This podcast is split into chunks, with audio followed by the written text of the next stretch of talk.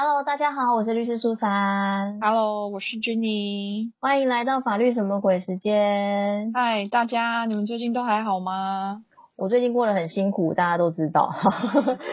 苦尽甘来，苦尽甘来。希望是，希望是。然后因为与世隔绝了十十几天，然后突然发现说，哎，最近就是好像有一些新闻也是蛮有趣的，尤其是就是有看到一些关于代言类型的一些出问题的一些新闻，然后我就想说，哎，这好像也可以来跟大家聊一聊这样子。你看到的是哪一个啊？我看到的是就是那个呃房子的部分，对，就是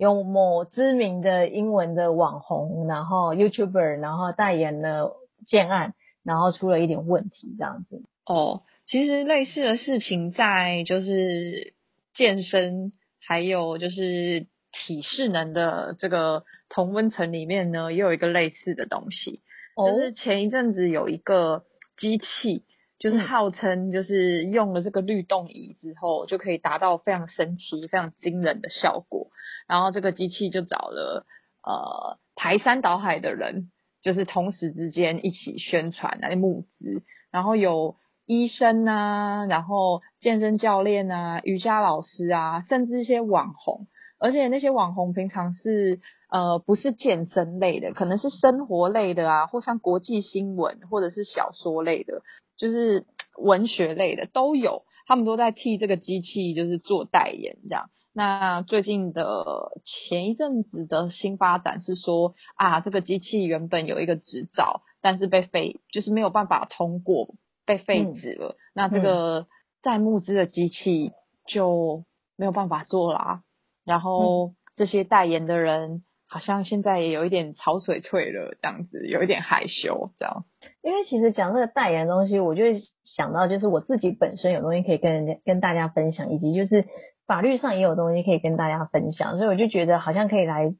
亲身的分享一下这样子经验谈、欸。说，请说。对，因为其实这种代言类的东西啊，就是说老实话，就是最近几年大家都非常依赖，真的是非常重度依赖网络的东西，所以其实很多行销方式也都会透过网络的方式，所以呢，最近几年就非常多那种网红啊、叶佩文出现。那为什么我说我自己有可以亲身分享？就是因为其实我在很久以前我做过一段时间的美食部落客，所以其实呃像这一类的类似的业配的东西，其实我自己稍微有做过一点点啦。那法律嗯层面的分享，就是说，其实这些分享类的东西呀、目就是因为网络的这种行销手法越来越多、越来越发达，所以其实后来在公平交易法里面有针对这种类似推荐广告的这种见证广告，他们是有一些相关的规范的。我觉得这就是现在网络越来越发达之下，大家的生活还有使用习惯造成的一个趋势啊。因为现在不管我们是去找餐厅买东西，还是你想要去研究任何的课程等等的，你都会先看它的评价，然后看看有没有上过人的呃优劣。优缺点的形容，然后你就会有一个自己的想象，这样子。再来就是你如果有比较喜欢的明星、网红或者是代言的东西，你就其实真的会先入为主的有一个好感，你会觉得说，啊，如果是这个人喜欢的东西，我应该也会喜欢吧？那如果是这个人说的话，我应该可以比较相信吧？这样子。对，其实这就是一种带领的风潮，所以才会变成是说，后来就有人发现说，哎，这是一种很好的行销手法，所以就变成原本我们大家在网络上搜寻一些相关的资料，是想要辨别啊、呃这个东西的，比如说好不好用啊，它优缺点。可是后来发现，它反而被用来就是有点洗脑大家，然后变成一种行销方式，让大家反而不知道到底现在这些资讯是真的还假的。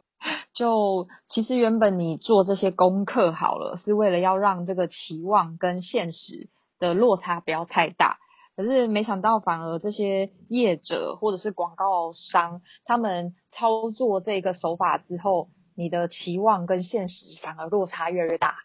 有这个可能性哦。所以其实，在我们公平交易法里面就有规范到说，像这些呃推荐的这些人呐、哦、其实他们在推荐这件商品的时候，原则上他其实是应该要能够真实的表达他们真的呃亲身体验的一些结果，不可以有一些虚伪不实或是引人错误的一些表现，因为不然可能就是会给消费者一种错误的资讯，使他们就是有点像被骗了的感觉这样子。所以我觉得，如果立法里面就现行的法规里面就已经有很明确的像这样的规定，就代表其实法律啊，还有社会现象，就是觉得这是一个需要被规范的东西，而且也定出了法则哦。对，那其实呢，嗯，说老实话，我自己知道的就是说，基本上要规避像这种见证广告的这种。方式其实非常多，因为像很多布洛克，他们其实在写文章的时候，有时候都会特别去注明说，哦，这是商品邀约文，或者是有些会说这是实际体验心得。其实法规的规范它是一个大框架，所以其实它会稍微有时候会有一些漏洞。所以其实如果我在文章中稍微多写一些字，或是少写一些字，其实还是蛮容易规避掉这个法条规定的。就我知道凡事会有例外啊。可是像你说这些呃，在写叶配文的网红或是布洛克啊，他们这样说，就是想要把责任稍微呃划清一些，那就看看他们可不可以不要负到这么全部的责任。而且有时候他们讲亲身体验，他们也是想要强调说，常常每一个东西个人的观感，实际使用会不一样，所以他只想强调说，这是我个人的体验，或许。跟你是不一样的，我们都有个体化的差异，这样子来规避这些误导的责任啊。如果说今天这个现象真的很严重的话，嗯，然后因为其实说老实话，我觉得虽然法条有定定啊，但是实际上真的被裁罚的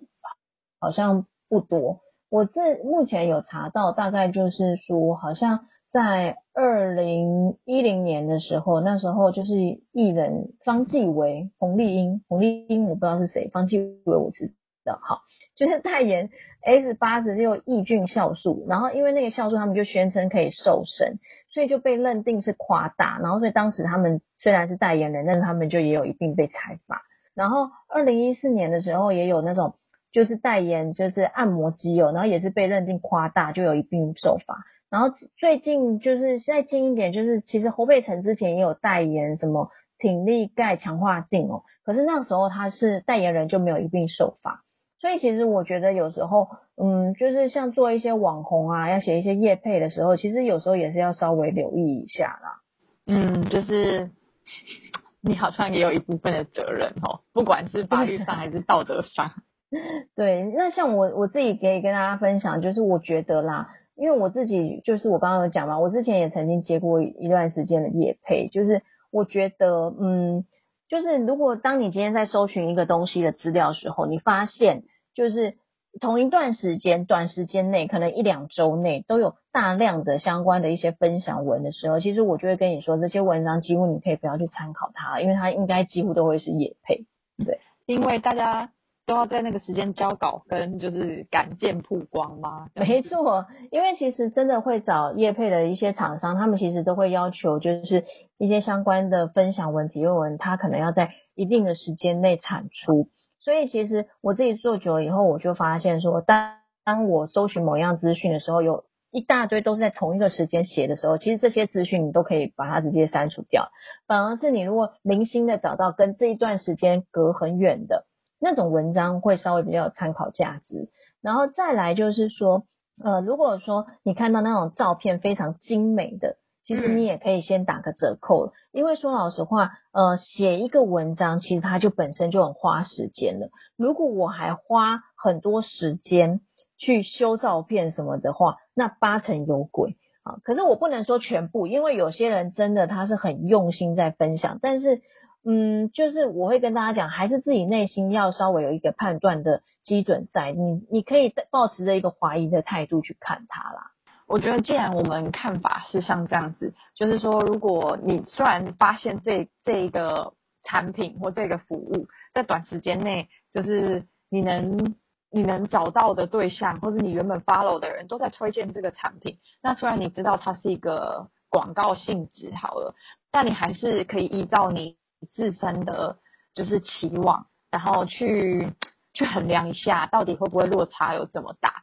我觉得最主要是，就像你说，大家还是要了解自己一点，然后带着一个客观的心情去知道，嗯，广告就是这样子的生态，那是不是有夸大呢？那就要自己衡量一下，或者大家可以再观察久一点啊。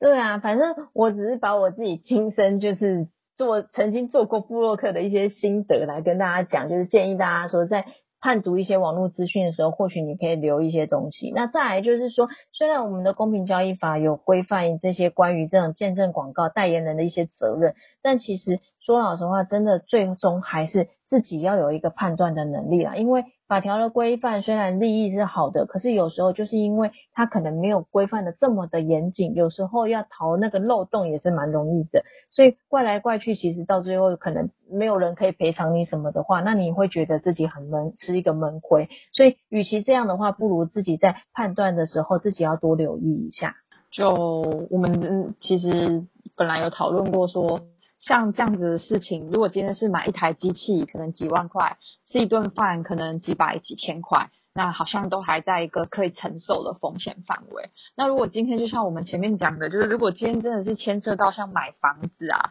或者是像投资有没有这些标的金额很大的事情的时候，真的自己要做的功课也要多一些。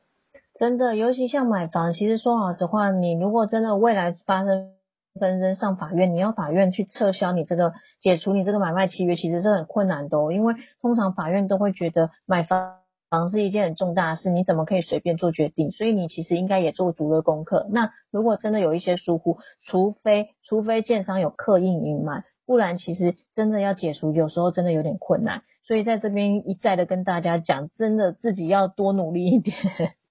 嗯。就是像你之前有分享过，就是一些不动产跟买房的经验的话，虽然是一件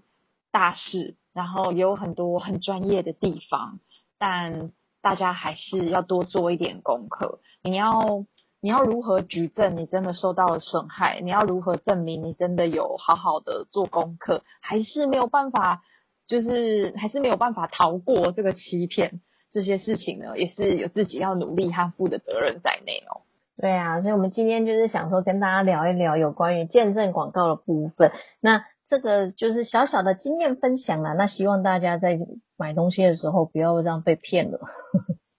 对，我觉得其实大家买东西、享受美食、享受服务、得到健康，或是有个家，都是为了让自己过上更好的生活。那希望大家就可以得偿所望，如愿以偿哦。呵，那我们今天这一集就到这边喽。喜欢我们节目的话，记得下礼拜要准时收听哦。拜拜，拜拜。